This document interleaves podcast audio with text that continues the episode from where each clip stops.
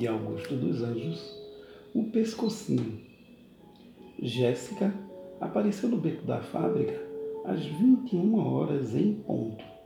Vestido vermelho, sapatos altos, cabelos vermelhos longos, colar de pérolas falsas no pescoço.